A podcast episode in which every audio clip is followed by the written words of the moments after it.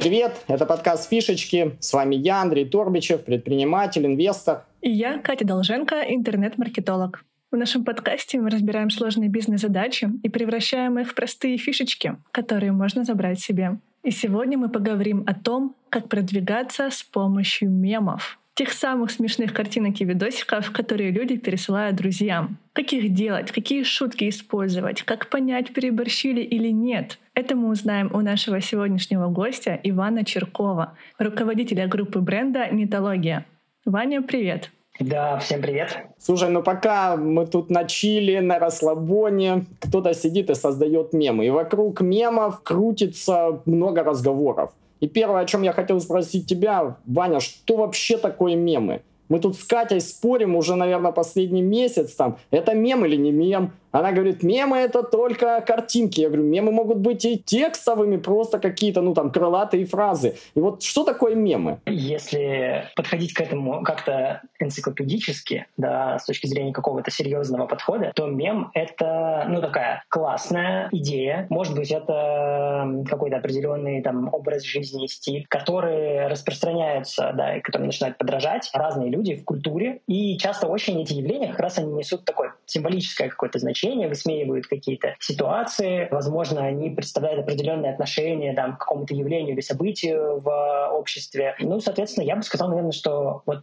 мем в первую очередь. Это очень классное событие, идея, которая вызвала какие-то, не знаю, резонирующие чувства у людей, и они решили как-то смечить себя с этим событием, да, выразить себя через него. И здесь совершенно неважно, мем это, не знаю, это может быть и видео, это может быть и текстовый какой-то формат, это может быть и аудио. Просто мозг работает таким образом, что именно визуальный контент потребляется чаще, проще и усваивается чуточку быстрее. Именно поэтому даже там, текстовые мемы или аудиальные мемы, их переводят в итоге в визуальные мемы. И если мы поговорим про последний мем про бархатные тяги, то на самом деле он в первую очередь пошел из аудио, а не из какого-то видео или визуального формата, но уже нашел там дальнейшее отражение. Поэтому форма мема не важна, важна идея, которую он за собой ведет. Мне все равно непонятно. Я, возможно, этот уже олдскульный. Вот, допустим, я тут думаю, Ильф и Петров, 12 стульев. Утром деньги, вечером стулья. Это мем? Нет, это не мем это классная юмористическая, ну, там, да, это классная ситуация, которая содержит в себе там, определенный, наверное, юмористический посыл. Но мемом это станет, наверное, ровно в тот момент, когда это найдет широкое потребление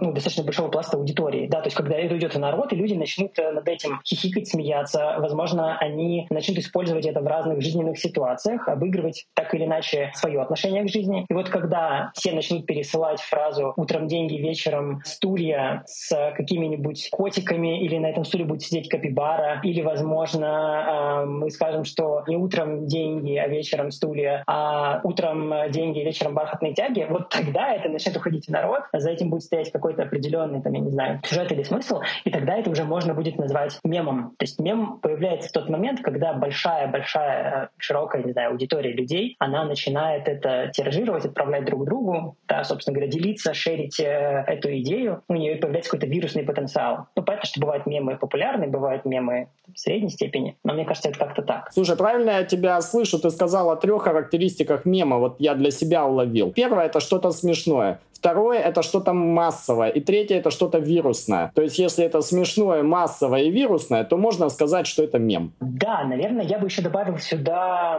историю с реплицированием. Да, то есть это когда мы... Есть э, основная идея, да, мема, есть какой-то его первоначальный исходник, а дальше можно его легко масштабировать, забрать себе и адаптировать. Поэтому бренды уносят мемы и делают с ними да, какой-то свой контент, поэтому пользователи могут создавать собственные мемы. Если мы там вернемся, не, не знаю, в мой 2005-2006 шестой, седьмой, э, то были эти замечательные мотиваторы, демотиваторы, которые были очень популярны, с пингвинами, там, кринж какими-то еще персонажами. И важная история, она была в том, что мем нужно легко модернизировать, да, нужно легко найти источник мема, забрать его себе и создать какую-то свою новую уникальную характеристику. И дополнительно, наверное, еще бы я сказал про серийность, да, это про то, что мем может и должен на самом деле, да, он должен определенным образом жить. То есть можно создать не один какой-то креатив, а можно создать эту большую серию совершенно разных историй, применять его в совершенно разных ситуациях, и он по-прежнему будет смешной. И важно, чтобы вот этот контекст да, этой шутки, этой идеи, которую пользователь, там, человек транслирует с помощью мема, она легко считывалась, да, чтобы, когда,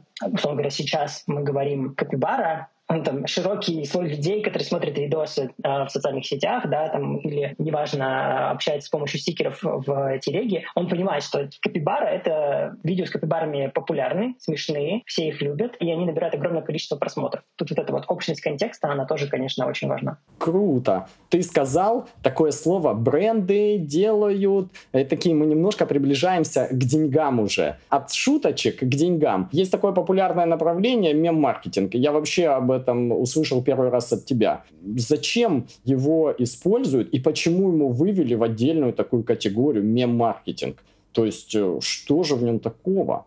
И что это вообще такое? Да, мем-маркетинг — это такое нормальное, э, отдельно выделенное направление в маркетинге, в котором специалисты, они стараются работать как раз над продвижением бренда через создание мемов, да, через генерацию мемов, э, через мемы, которые уже популярны, не знаю, вышли в народ, все над ними смеются, или они просто кажутся какими-то злободневными, всех друг другу пересылают, шерят, и бренды пытаются их как-то встроить в свой контекст, да, пытаться использовать на свою сторону, свою выгоду. А с другой стороны, это то направление, которое позволяет в том числе брендам придумывать свои мемы, да, какие-то мемы, смешные, смешные ситуации, не знаю, там, забавные твиты выпускать, чтобы другие бренды тоже подтягивались, вступали в коммуникацию, коммуникацию и тем самым раскручивали всю эту историю и делали так, чтобы это становилось более заметным и интересным широкой аудитории. Собственно говоря, задача основная мем-маркетинга — это с помощью мемов и с помощью, ну там, назовем это около мемных механик, которые связаны с юмором, шутками, какими-то злободневными ситуациями, вовлечь пользователя в коммуникацию, стать ему ближе, стать ему проще и, конечно, в первую очередь подписаться на какой-то канал, с которым они могут э, дальше взаимодействовать. То есть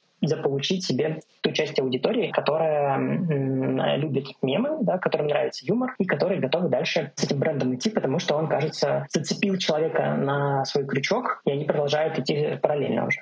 Ты сказал, это отдельная профессия. Действительно, есть такие мем-маркетологи? Давайте так. Конечно, в первую очередь плоскость мемов лежит в связке с каналами, где они чаще всего представлены. Чаще всего мемы пересылают в каналах там, соцсетей и ну, разных мессенджерах. Поэтому в первую очередь ответственность за мемы может лежать на людях, которые занимаются соцсетями, то есть СММщиках, которые, в общем-то, да, постоянно крутятся и в том числе часто придумывают мемы. Но в некоторых компаниях есть действительно мемологи, назовем их так. Это люди, которые специализируются на мемах, на трендах, на шутках. Они, конечно, не только там генерируют какие-то смешные э, посты э, и придумывают что-то там веселое, но в том числе их задача — это очень легко и быстро находить разные мемы, разные тренды, адаптировать их под бренд, пытаться внедрять, тестировать там в том числе внутри там, на аудитории, дальше быстро выкатывать. Поэтому точно есть такие люди. В далеком уже сейчас, в 2017 году, когда я работал в проекте «Зарплата.ру», там мы прям искали человека, который будет заниматься соцсетями и мемами. Мы назвали тогда вакансию хайпажором, ну, потому что в то время слово хайп было очень популярно, и мы назвали вакансию хайпажором, и у нас, кстати, тогда очень хорошо вышел пресс-релиз, его очень много забрали медиа, СМИ и так далее, и мы вот искали человека, нам приходило очень много откликов из совершенно разных э, городов России, и люди выполняли тестовое задание, то есть они прямо интегрировали наш бренд в мемы, и показывали, как это может быть, почему это весело, и мы по разным критериям выбирали человека, ну, мы нашли человека на эту вакансию, но, не знаю, к счастью, к сожалению, для него и для нас человек занимался, конечно, соцсетками в первую очередь, вел наше социальное сообщество, но он интегрировал мемы, делал их, создавал, придумывал, и, собственно говоря, на вот, вот этом стыке э, насмотренности, на этом стыке любви к трендам, шуткам и всему тому, что производят соцсети, у нас появилось это направление вакансии. А этому человеку было больше 14 лет? Да, но не сильно. Ага, все-таки это студенты, да, этим все-таки занимаются. Я скажу, что студенты. Мне кажется, здесь э, очень важно, чтобы у человека было определенное чувство юмора, вкус и очень быстрая, ну, наверное, любовь к соцсетям, безграничная. Что самое важное, что было как раз у этого человека, это то, что ты говоришь какой-нибудь мем и, и чувствуешь себя алдом, потому что человек — это уже не мем, это уже, ну, как бы ты такой, это уже там видео, что называется, в ТикТоке две недели назад посмотрели, а теперь на основе него выложили там рилс в другие какие-нибудь соцсети. Ну, то есть насмотренность в соцсетях, она очень важна. Плюс ко всему человек должен смотреть, очень важно не только ну, там, на наши какие-то отечественные ресурсы, но и зарубежные в том числе, потому что очень много мемов, они появляются там где-то, неважно, в Европе, в Азии, э, США, где-то еще, и потом они уже через какое-то время уходят в народ, становятся э, нашими э, мемами, и важно, чтобы, там, не знаю, бренды или люди, которые в том числе строят свои личные аккаунты на условном мем-маркетинге, да, назовем это так, чтобы они смотрели туда и могли это первыми принести, первыми этот тренд интегрировать и сделать его, не знаю, там, современным, интересным. А, ну и наоборот, это тоже работает работает, когда, там, не знаю, мемы, созданные в России, да, на нашем там локальном русском языке, они попадают там в тренды других стран и становятся там популярными, как тот же мем с котиками, где Наташа просыпается, а котики все уронили. Вот, он был, э, был как раз из тех мемов, которые очень понравились людям на Западе, и они стали с ним работать, да. Круто. А ты сказал вот про, э, есть такая профессия, мемологи, и использовал несколько раз слово «вакансии». Я вот подумал, интересно, если зайти на HeadHunter, сколько мы вакансий там мемологов найдем открытых сейчас? Ну, по ощущениям, понятно, что у нас нет данных. Скорее всего, немного, да? Если будем искать именно мемологов, я думаю, да. Ну, дай бог, может быть, три-четыре, может быть, мы найдем. Но в целом, мне кажется, учитывая умный поиск HeadHunter, через слово «мемы» нам выдастся много вакансий SMM-специалистов, маркетологов, маркетологов, может быть, э, пиарщиков, которые могут э, работать в этом направлении. Ну и, соответственно, скорее всего, они могут так или иначе взаимодействовать с мемами. Но вообще, мне кажется, что э, сейчас мемы стали настолько частью нашей культуры, да, вот этот фан, который они создают, это часть уже такого культурного пласта, в том числе около рабочего, что сейчас никто не выделяет этих специалистов как вот какое-то отдельное направление, уже мавитон, наверное, если ты не знаешь мемы, там не смотришь какие-то смешные видосы и не пересылаешь друг другу, там, не знаю, какие-нибудь э, сторисы с э, веселыми, смешными э, ситуациями, происходящими во всем мире. Поэтому так, мне кажется, сейчас уже никто не ищет, наверное, таких людей отдельно, но еще буквально, там, не знаю, наверное, пять лет назад, я помню, активно бренды это искали. Ну и, соответственно, мне кажется, что одним из таких канонических классных э, брендов, которые, когда к тебе приходит человек и говорит, вот я хочу, чтобы у нас был там мемолог, СММщик, как у Красного и Белого, или я хочу, чтобы у нас был мемаркетинг, как у Авиасилза, вот они классные, очень смешно шутят. А кажется, что да, это откуда-то оттуда. Круто. Слушай, ты вот несколько раз, пока я тебя слушал, ты говорил там как бы с двух сторон. Ты говорил, эти специалисты создают, и интегрируют там бренд в мемы. То есть, получается, они либо подсаживаются, как ты сказал, на существующий хайп какой-то, распространение это пытаются, либо пытаются создать что-то там, свой мем. И я вот сразу задумался, можно ли создать мем по заказу? Я приду вот к этому мемологу, я как предприниматель или там бренд и говорю, слушай, создай мне мем уже, а лучше пять, я возьму сразу целый пакет, вот, чтобы уж хватило. Мне кажется, так можно сделать, но станет ли это мемом и будет ли это работать, это уже отдельная история. Конечно, большинство там, мемов, смешных видео и этих, не знаю, там, идей появляются спонтанно, либо рождаются на стыке каких-то ситуаций, которые происходят с людьми совершенно внезапно. И иногда совсем непонятно, почему это становится людям там, интересным и э, находит какой-то отклик у миллионов людей. Но в целом прийти и попросить, и заказать, и попробовать интегрировать бренд в какие-то мемные ситуации можно. В целом я знаю, что есть даже пиар-агентства, которые занимаются этой историей, они пытаются разрабатывать какие-то инфоповоды да, на основе там, бренда и делают э, их вирусными. Это уже, конечно, больше в сторону как раз вирусного маркетинга, чем в там, мимологию, но есть ребята, которые в том числе на этом специализируются. Но здесь понятно, что ждать какого-то невероятного выхлопа, наверное, на старте не стоит. Кажется, что здесь можно очень много пробовать. И это похоже сейчас, мне кажется, в то время, в котором мы живем, это похоже на то, когда ты выкладываешь первый видос, второй, третий, пятый, десятый, и почему-то девятый у тебя залетает. Внезапно все начинают его смотреть, форсить, пересылать друг другу, становятся, все смеются над ним. Но дальше, например, не там, видео не набирает большого количества просмотров. Вот мне кажется, с мемами может быть точно так же по заказу, когда приходите, и, возможно, пакет из пяти мемов не сработал, но шестой залетит. Поэтому здесь, конечно, как-то так. Но лучше, лучше, как показывает практика, брать что-то из народа, потому что это ближе, и понятнее для аудитории. А знаешь ты хоть один пример, ну, такой, где вот такой заказной мем стал, ну, прям популярным? Мне кажется, что будет честным сейчас сказать нет, потому что, мне кажется, бренды особо про это не говорят. Ну, то есть, да, кажется, что не очень круто, когда ты приходишь, кому-то платишь, за тебя делают шутку, и потом все узнают о том, что эта шутка, да, она была какой-то там проплаченной, э, или там мем создан на самом деле искусственным путем, а не появился там благодаря какой какой-то просто спонтанной идеи, которая была выложена. Но я знаю, что бренды очень круто обыгрывают периодически там разные ситуации. И некогда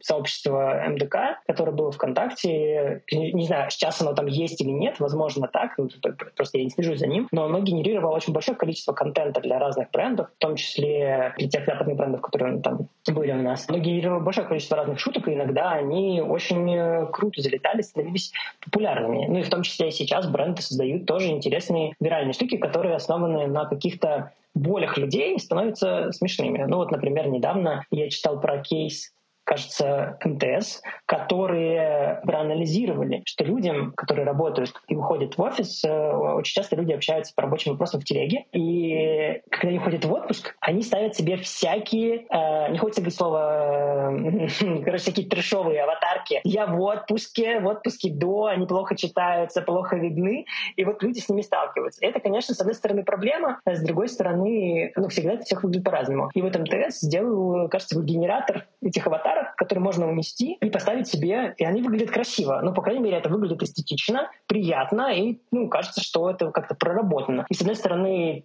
такой, такая аватарка уйдет э, в народ, э, потому что она полезная, но и при этом все понимают, что она основана на боли. И то, что всех бесит эти аватарки, когда все уходят в отпуска, их приходится ставить. Поэтому вот это тот момент, когда бренд интегрировал какую-то, не знаю, там, боль, да, создал ее, подумал над ней с точки зрения шутки и выпустил в народ. И, возможно, она зайдет и найдет отклик у людей, потому что это, правда, полезная вещь. Круто. Мы тут много поговорили про энциклопедические знания, что такое мем-маркетинг и SMM. И, насколько я понял тебя, ты говоришь, что, конечно, лучше брать то, что вышло из народа. И как это правильно делать? Давай я предлагаю несколько примеров прям реальных рассмотреть, как какой-нибудь бренд ваш или тот, за которым ты наблюдал, использовал силу мемов и что он получил получил от этого? Мне кажется, что если говорить про вообще лучшие, наверное, использование мемов в корпоративном ну, сегменте, да, в России, там, брендами, здесь можно, опять же, энциклопедически вспомнить про Aviasales, потому что у них очень... Э, ну, они боги. Смешные, да, смешные всякие истории. А если говорить про то, что было создано и стало красным, э, классным. Ну, наверное, слово красным я не зря сказал, потому что, опять же, можно зайти, да, там, почитать соцсети красного и белого, они тоже достаточно смешные и веселые, ребята придумывали там достаточно большое количество разных веселых историй. Если мы поговорим про российские примеры, то, например, из самых, наверное, таких интересных и последовательных, я помню, что э, в 2020, кажется, в 2020 это было, это бренд э, КАМАЗ, они запустили свою рекламную кампанию, где они использовали мемы с изображением изображением Супермена, который сидит в парикмахерской, и ему нужно выбрать между двумя прическами. Да, собственно говоря, между какой выбрать. И, соответственно, Супермен выбирает э, такой, э, ну, там, э, двумя прическами, которые на всем автомобиле. И можно было выбрать. И он выбирает, конечно, большой, классный, надежный грузовик КАМАЗ. Мем в тот момент стал очень популярен, и он, собственно говоря, привел внимание к продукту, хотя он достаточно такой консервативный. Помню, как Сбербанк тоже использовали популярный мир с изображением Арнольда Шварценеггера фразой «Алло, это они это сделали там своей рекламной кампании. И тоже мем э, в тот момент был достаточно веселым и интересным. И активно люди начали там тоже форсить, отправлять, и он вызвал у людей определенные позитивные эмоции, поэтому его достаточно хорошо использовали. Мы, например, э, в Дологии что сделали? У нас в какой-то момент в прошлом году вышел сериал Wednesday, и он был на пике популярности, и вот одна э, из моих коллег, она просто посмотрела этот сериал, и на основе него у нее появились идеи сделать карточки Э, на которых мы бы обыгрывали э, реакцию Wednesday на разные рабочие ситуации. Мы выложили его, и он еще очень круто залетел. Мы собрали большое количество разных лайков, шеров, и даже был хороший охват наших постов, связанных как раз с этим мемом, просто потому что мы попали, ну, наверное, смогли интерпретировать тот контекст, который создает мем, ту ситуацию, которая у людей накипела, наболела, да, это там про конец года и работу, и про разные ситуации, там, э, в том числе кринжовые, сложные, которые бывают на работе. И в, в этот контекст внедрили как раз мем Wednesday, как э, в тот момент наиболее популярного и классного там, э, сериала, который был. Вот, я бы, наверное, что-то такое спонтанно вспоминал. Круто. Смотри, вот про мемы еще такая есть, ну, отношение такое предпринимателей. Вот про мемы или про вот такой вот провокативный маркетинг. Они говорят, ну, понятно, лайки, шеры, сердечки, да, это соберет а продаж-то нету как бы. Вот э, как понять, что мем-маркетинг все-таки работает? Это не просто СММщик развлекается, да, он такой собирает там лайки. Здесь на самом деле все просто. Во-первых, конечно, можно попробовать построить там аналитику, да, по которой можно прям посмотреть. Запустили какой-то, сделали пост с мемами и посмотрели, насколько он там, не знаю, конвертит. Можно посмотреть даже, не знаю, там продаж. Разместили какой-нибудь промокод или купон, который будет уникальный, только относиться к этому посту, за счет него, возможно, человек э, придет придет, э, да, и что-то купит. Это можно посмотреть э, по аналитике. Можно также посмотреть по тому, насколько выросли, не знаю, там, другие показатели, подписки, трафик на сайт. После того, как у нас подписалось большое количество людей и стало активно нас шерить, насколько выросла вовлеченность, которая тоже показывает, да, что у людей есть интерес. И, конечно, работа с мемами — это работа в первую очередь долгую, потому что нам важно понимать, да, что заинтересовать человека одной смешной какой-то картинкой или смешной идеей, это ну, не то чтобы сильно просто. И, соответственно, конечно, люди сейчас уже понимают, что мемы используют в том числе для коммерциализации, для увеличения роста продаж, попадания, попадания знаю, людей в воронку и так далее. Но, тем не менее, мы понимаем, что помимо базовой там, аналитики прямых переходов по промокодам каким-то еще историям, а, важно понимать, что человек, попадая да, там, в эту воронку, ставя лайк, подписываясь на канал в социальных сетях, он становится уже частью все-таки да, этой коммуникации, он начинает разделять ценности бренда, и, скорее всего, в какой-то момент он попадет в воронку. То есть, возможно, можно предлагать ему уже какие-то новые в том числе целевые коммерческие предложения. Возможно, после трех, четырех, пяти мемов, э, которые достаточно хорошо зайдут, станут для него интересными, он заинтересуется брендом шире и будет не только подписан на него в соцсетях, но и будет приходить на его сайт,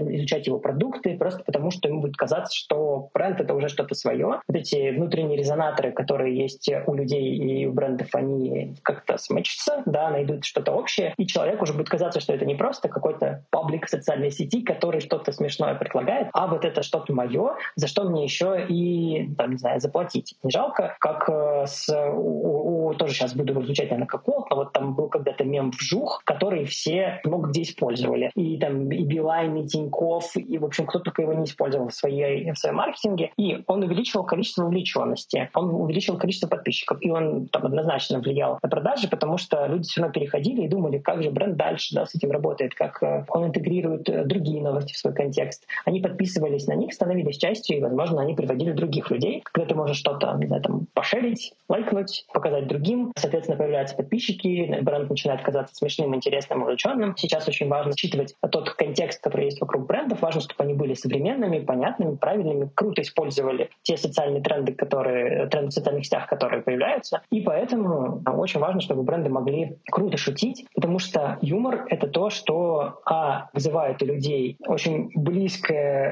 близость да, с брендом считывает. Б, юмор вызывает позитивную эмоцию. И С, умение быть э, не знаю, там, современным, гибким и адаптивным, она показывает, что компания это ну, не застряла где-то очень давно, а она классная, современная, она разбирается в тех же трендах, в которых разбираетесь там, вы, в которых разбирается человек, и с ней можно идти дальше. Ну, соответственно, уже а, после того, как человек да, подписался и полюбил мемы, он начинает ближе подходить к бренду и не стесняется тратить на него деньги. Абсолютно нормальная история. Если бы мемы не работали, большое количество брендов а, не реплицировали их, да, не дублировали, не интегрировали их в свою коммуникацию, не создавалась бы в том числе какая-то наружная реклама с использованием мемов, и бренды бы не приходили к специалистам и не говорили, давайте попробуем сделать какой-нибудь мем, сделать что-нибудь вирусное, чтобы только вот у нас, не знаю, в том числе продажи выросли. Но при этом, кстати говоря, я сейчас вспомнил очень классный пример, это бренд Бургер Кинга. Да, в какой-то момент они очень активно использовали воперы, и я помню, что один из тех классных примеров, который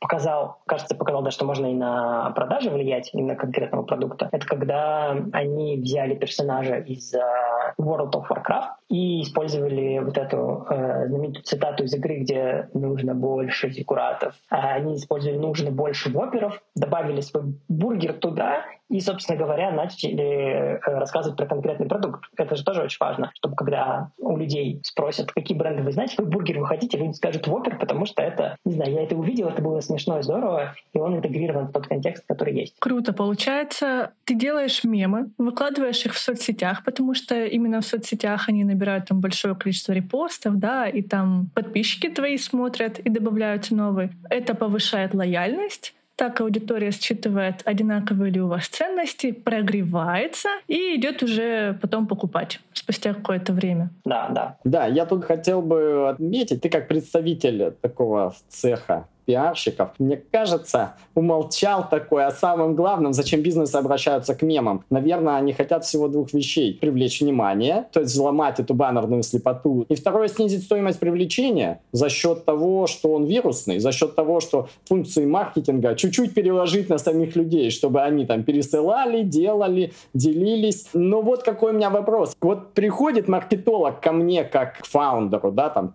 проекта, стартапа и говорит, давай, мемы сейчас сделаем, вообще, короче, внимание привлечем, даже стоимость привлечения, может быть, снизим, вирусность будет. Я с этим сталкиваюсь прям реально часто. И я думаю, с одной стороны, возможно, так и будет. Но с другой стороны, это влияние на мою репутацию. Как это повлияет? А вдруг завтра с этой копибарой там куда-то пойдет не туда, и это там привяжется ко мне. И ну и как? Вот смотри, у меня сзади тут э, код. У нас сейчас идет проект. И мы просто хотим, ну вот эти мемы как бы внести после того, как с тобой поговорили, коты какие-то. И часть людей не понимают это. Мы слышим обратно себе вот такие вот сигналы, что ну, ребята, надо посерьезнее, это Сколково, это все-таки там менеджмент. Давайте, ну уж э, без котов, без мышей, без сыра, без вот этих всяких. И это восприятие, каким люди другие видят нас. И вот я думаю, как и многие предприниматели, хочется дешевле клиента привлечь? Конечно, хочется. Хочется его внимание захватить еще как. Но, блин, за репутацию тоже боязно. Я ее нарабатывал, не знаю, как предприниматели. Ну, я условно сейчас говорю там 10 лет или 20, я тут завод, на заводе делал эти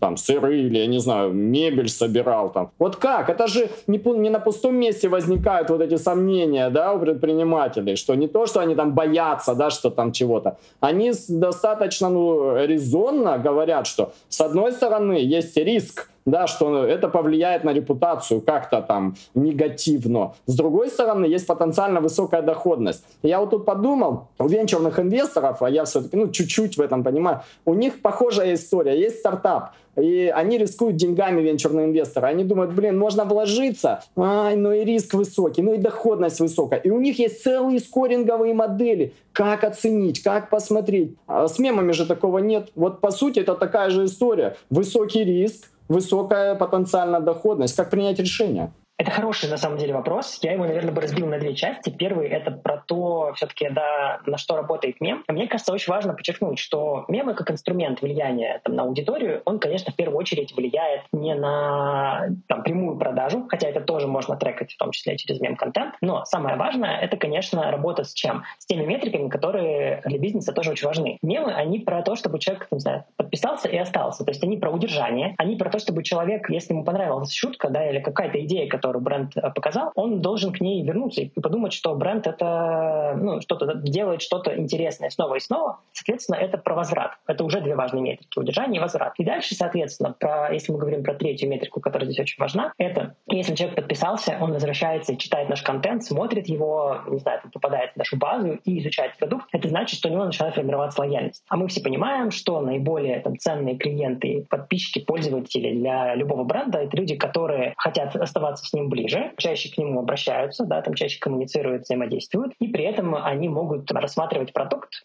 например, в равной степени выбирая там продукты какого-то одного бренда, например, там, не знаю, какого-то, выбирая какое-то молоко, возможно, они вспомнят при покупке молока как раз про какой-нибудь паблик, на который они подписаны, где параллельно с новостями, интересными поводами, каким-то образовательным контентом или лайфстайл-контентом молоко есть какие-то шутки и мемы. Выберут тот бренд, про который они знают, помнят, а не про тот бренд, который вот кажется им э, просто, например, знакомым. Соответственно, это очень важно, потому что мы здесь и можем прямые продажи трекать, но для нас аудитория который понравился мем, который он зацепил, это ну, в том числе это бывает наиболее вовлеченная и дорогостоящая аудитория, чем человек, который просто увидел, например, не знаю, этот контекст рекламы, пришел, да, совершил здесь действие, купил, но, возможно, он удовлетворил свою потребность здесь и сейчас, и больше он может не вернуться. Ну, неважно, там, ему может понравиться продукт, может не понравиться продукт. Это может быть какая-то там, единоразовая да, акция, может быть какой-то спрос, который в моменте появился, и потом он его удовлетворил и ушел. Да, мы получили деньги, но мы не получили человека, который остался с нами надолго. С помощью как раз мемов, шуток и всего остального в нашем маркетинге мы э, удерживаем людей, и они дальше остаются с нами. Мне кажется, вот с этой точки зрения нужно рассматривать э,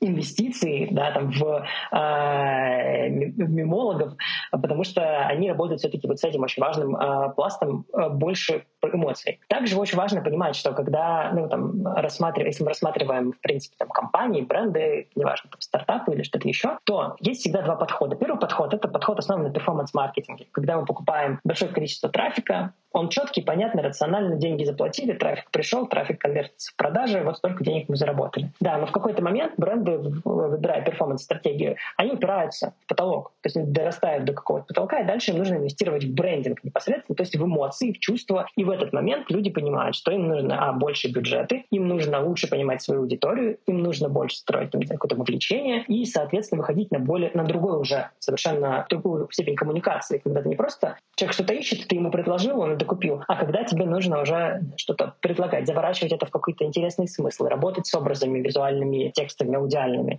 создавать и разрабатывать какой-то классный, совершенно уникальный там дизайн и четко понимать путь пользователя, как на каком этапе ему там, эту эмоцию его раскрыть. И есть второй путь. Это когда параллельно с перформансом люди начинают сразу, бизнес начинает сразу работать с эмоциями людей, они четко понимают э, специфику потребления продукта, они начинают использовать какие-то контекстные вещи, шутки, они э, добавляют какие-то ситуации потребления, лучше работают как раз с поведенческим да, фактором человека. И вот на этом этапе они как раз делают, не знаю, там, наверное, параллельную историю. Они, конечно, инвестиции на старте чуть больше, и в перформанс он здесь приносит результат, например, финансовый, трафик, я не знаю, да, там подписчиков, э, на что работает бизнес. А вот этот имиджевый, да, брендовый э, контекст, он приносит людям как раз какую-то общность, он создает комьюнити, он формирует определенные эмоциональные тесные связи, и люди начинают дольше оставаться. И мне кажется, что вот здесь, выбирая стратегию, обосновывая ее, очень важно понимать там инвесторам, людям, которые тут хотят начинать, Э, какими они хотят быть. Они хотят здесь сейчас в моменте собрать много денег и, да, там, соответственно, там, не знаю, как-то быстро выстрелить, показать результат. Возможно, тогда эмоциональный подход, он не будет для них казаться подходящим, и, возможно, он не принесет им результаты в этот момент, потому что они в него не верят. Если люди хотят строить какой-то долгосрочный бренд с историей, с близостью аудитории, с решением действительно каких-то важных проблем, а мемы, в том числе один из важных его составляющих, это работа с какими-то да, трудностями у людей, с какими-то историями фановыми, интересными. Возможно, вот для тех, кто строит там, действительно бренды, а не просто бизнесовые истории, э, гораздо важнее работать в долгую. Соответственно, здесь инвестиции эти будут оправданы. Ну и, конечно, мне кажется, здесь третий важный фактор — это какая-то слепая, возможно, вера иногда просто веришь, что тот или иной продукт полетит, что этот бренд будет классным, что у этой идеи есть возможность реализоваться. И даешь ей возможность проявиться. Бывает, что она срабатывает, а бывает, что нет. А, но мне кажется, что как любой предприниматель, человек, который рискует, да, и так или иначе, можно к этому быть готовым. Супер. Пока я тебя слушал, у меня возникло два вопроса. Первое, вот ты много говоришь там бренды, бренды, бренды, бренды. Правильно я понимаю, что мем-маркетинг это в основном для крупных компаний, для, как их называют, бренды или корпорации. Это не для салона красоты или цветочного магазина, или интернет-магазина, или онлайн-школы это не для них. И второй вопрос сразу туда же закину. Вот ты говоришь, что одни там здесь и сейчас хотят денег, а вторые там строят в долгую эмоциональную лояльность. И когда ты это говорил, во мне, видимо, проснулся предприниматель и такой, а измерить это можно? Как это измерить? Как это измерить? Как это измерить, что эта лояльность возникает и так далее? И что это вообще, ну, мы движемся в правильном направлении? Здесь есть Два стула, как э, говорится. На одном стуле есть компании, у которой еще нет большой наработанной репутации, штаты юристов, которые будут одабривать, согласовывать каждый мем и думать, на какие вот принесет он репутационные потери или нет, не дай бог мы выложим что-то не то. И, соответственно, эти компании большие, они связаны по рукам, да, и они все равно согласовывают какой-то контент и могут им или иначе поплатиться потом своей репутацией, то, про что ты говорил. У маленького бизнеса есть возможность лавировать. А маленький бизнес зачастую достаточно неплохо адаптирует э, мемы. Ну, например, представляем, что что какой-нибудь цветочный салон может э, дарить покупателям открытки с Педро Паскалем. Педро Паскаль — это популярный вполне себе персонаж, и, возможно, там, я не знаю, э, если я бы знал, что, например, там, э, моя жена смотрит мемы с Педро Паскалем и, и хихикает над ними, я бы вполне себе и увидел цветы, покупая, да, что там есть какая-то открытка с Педро Паскалем, я бы мог спокойно ее взять, подарить, потому что я понимаю, что это вызовет улыбку очень близкого мне человека, и при этом это еще и классный мем. То есть ребята взяли и как-то использовали это свою сторону. Это работает и там, и там. И маленькие локальные бизнесы иногда, кажется, гораздо более в общем, у них руки развязаны, гораздо меньше репутационных рисков. А большие бренды вынуждены что-то иногда придумывать, вытягивать из себя, от них ждут, да, им кажется, что от них ждут, и нужно что-то придумать. А когда ты придумываешь э, посты и шутки на заказ, ну, к сожалению, это нужно, как э, там, общаясь с ребятами из э, стендапа, нужно написать, наверное, тысячу шуток, чтобы, не знаю, там, пять смешных было. Вот так же с брендами. И когда какой-нибудь бренд придумывает десятки постов с смешными историями, адаптируя их, а набирает, не знаю, там 20, 30, 50, 100 лайков, где-то плачет один СММщик, После чего какой-нибудь маленький бренд выпускает там локальный прикольный продукт или круто обыгрывает ситуацию, и на него начинают все подписываться, смеяться. И, и в том числе часто это работает с персональным брендингом, ну да, когда мы говорим про личный бренд человека, который может быть построен на мемах. Именно поэтому, скажем так, неизвестные люди снимают какой-то классный видос, и они становятся популярными просто потому, что они находят какой-то отклик э, у большого количества людей. А те же селебрити, которые используют мем, они уже не только становятся популярными, просто потому что им приходится ну, это что-то вторичное, и поэтому приходится производить какие-то свои истории. Боже мой, этот самый неизвестный человек, у которого есть уже известный код, который заработал два с половиной миллиона просмотров в рилсах, и все такие, боже мой, его зовут Паша, фамилия Теплопузов, и там было смешное видео, и все писали немножко Паша Теплопузов. И, короче, тоже мини-маленький мемчик стал.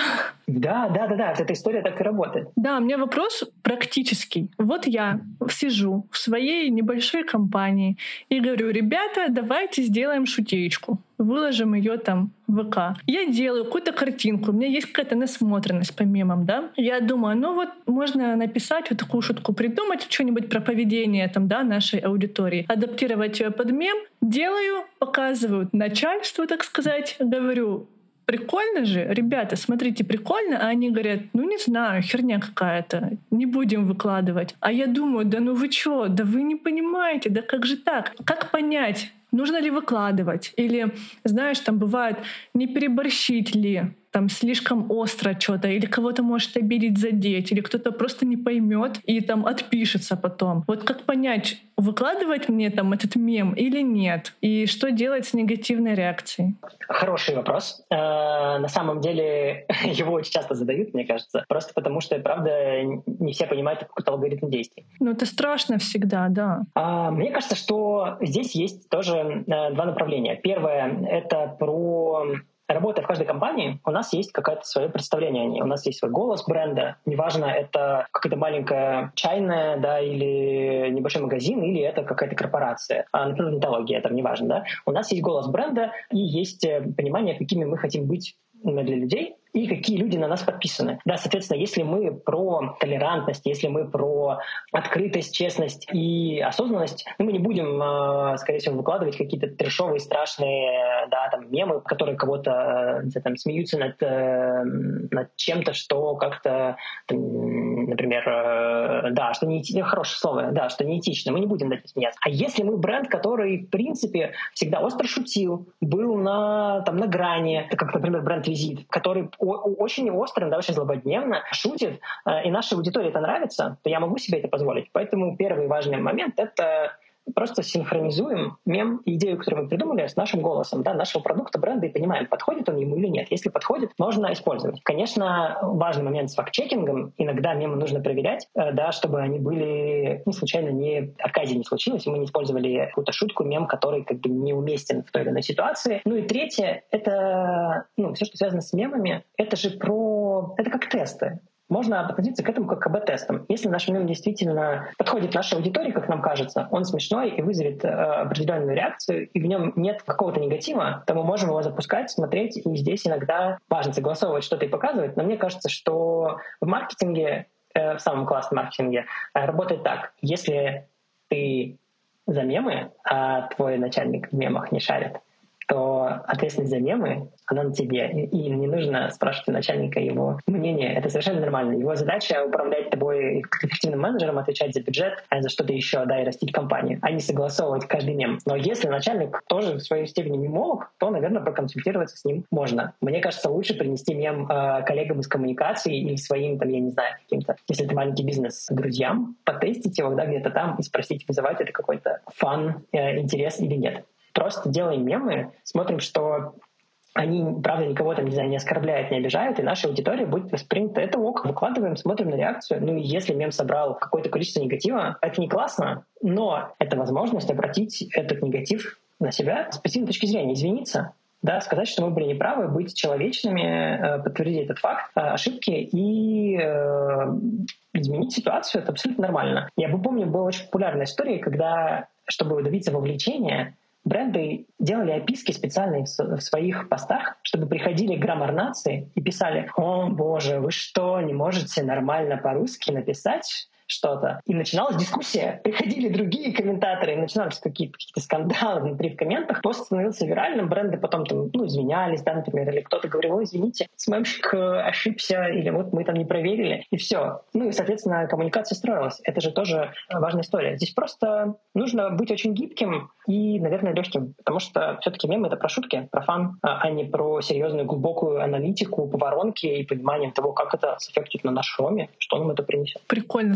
Запланированные ошибки еще тоже себе отметила. Не, ошибки — это хорошо. Ошибки дают нам иногда гораздо больше, чем наши суперправильные решения. А вот что делать, если случайно мем залетел? Вот я как обычный человек, вот выложила картинку там или видос, и он залетел, и вот на меня свалились подписчики. Как можно это все обернуть, не знаю, для моего продукта или еще для чего-то. Что с ним делать? Во-первых, нужно понять, как это было произведено. То есть, если это то, что нравится, если это то, что ты делаешь постоянно, и вдруг почему-то это вызвало какой-то интерес аудитории, нужно понять, можешь ли ты это делать ну, стабильно. Как, э, ох, я забыл этот аккаунт, конечно, как та знаменитая парикмахерша с кринжовыми стрижками, которые потом начали приходить Aviasales и другие бренды, покупать брендовые стрижки. Это же восторг. Ты что-то выкладываешь, люди могут над этим смеяться, люди могут это как-то негативно воспринимать, да, могут, наоборот, позитивно подбадривать и поддерживать. И если вдруг ты что-то выкладываешь, это нравится аудитории, и ты понимаешь, что это какая-то часть твоей жизни, то есть это не просто, да, фотку выложил, и она почему-то стала смешной, а это то, с чем я работаю, с, не знаю, своим продуктом, с какими-то своими, с какими-то своими идеями, может быть, да, там, я не знаю, что-то произвожу, и это может стать частью какой-то истории, Почему нет? Мне кажется, нужно пробовать обязательно, генерировать какие-то новые э, новый контент, смотреть, как это будет залетать. Понятно, что не всегда это будет залетать. Понятно, что, возможно, один раз там что-то залетит, а дальше аудитория, интерес аудитории пропадет через какое-то время. Но если мы понимаем, что тебе, это тебе интересно, тебе понравилось, и ты почувствовал вкус славы и какого-то удовлетворения от того, что пришли люди. И третье, что это действительно может стать частью твоей жизни, в какой-то степени, да, генерация контента, это все равно, это уже какая-то работа в том числе. Ну, ты к этому готова? Бери, делай и э, смотри на результат. Мне кажется, самое важное здесь просто к этому относиться. И тогда точно получится. Ну вот как я правда говорю, как куча тех людей, которые просто что-то выложили, потом в какой-то момент это стало виральным, все над этим смеются, все это репостят, а потом кто-то приходит и может платить за интеграцию, я не знаю, полмиллиона рублей, и ты подумаешь, так, я делаю мемы. Теперь я просто с утра до вечера нанимаю себе рилсмейкера, и он снимает видосы, и мы их тестим. Вот так. Кайф. У меня есть план на будущее. Спасибо. Надеюсь, он сработает. Я обязательно подпишусь. Я хочу попросить тебя в конце дать один главный совет для тех, кто собирается или собрался сейчас после твоего такого пламенного рассказа попробовать продвигаться с помощью мемов. Вот какой-нибудь один совет из твоей практики, особенно для небольших компаний, для стартапов, не для брендов, им советы ни к чему. А вот э, для тех, кто на земле. Подписывайтесь на разные большие сообщества, чтобы быть в курсе тех мемов, трендов и идей, которые есть, и не бойтесь экспериментировать. Первое и самое главное, за счет чего останавливается в том числе маленький бизнес, за счет того, что за счет страха налажать. Не нужно бояться лажать. Все равно налажаете. Поэтому да. рано или поздно это произойдет, не бойтесь. Пусть это произойдет лучше рано, чем поздно. Спасибо большое. Сегодня мы поговорили о котах, капибарах, бархатных тягах, вжухе. Короче, поговорили сегодня о мемах. И сделали это с руководителем группы бренда нетологии Иваном Черковым. Ваня, спасибо. Вам спасибо. А с вами был я, Андрей Торбичев. И я, Катя Долженко. Слушайте наши предыдущие выпуски и кидайте ссылки на них своим друзьям. И подписывайтесь на наш канал Фишечки. Всем фишечек и мемов.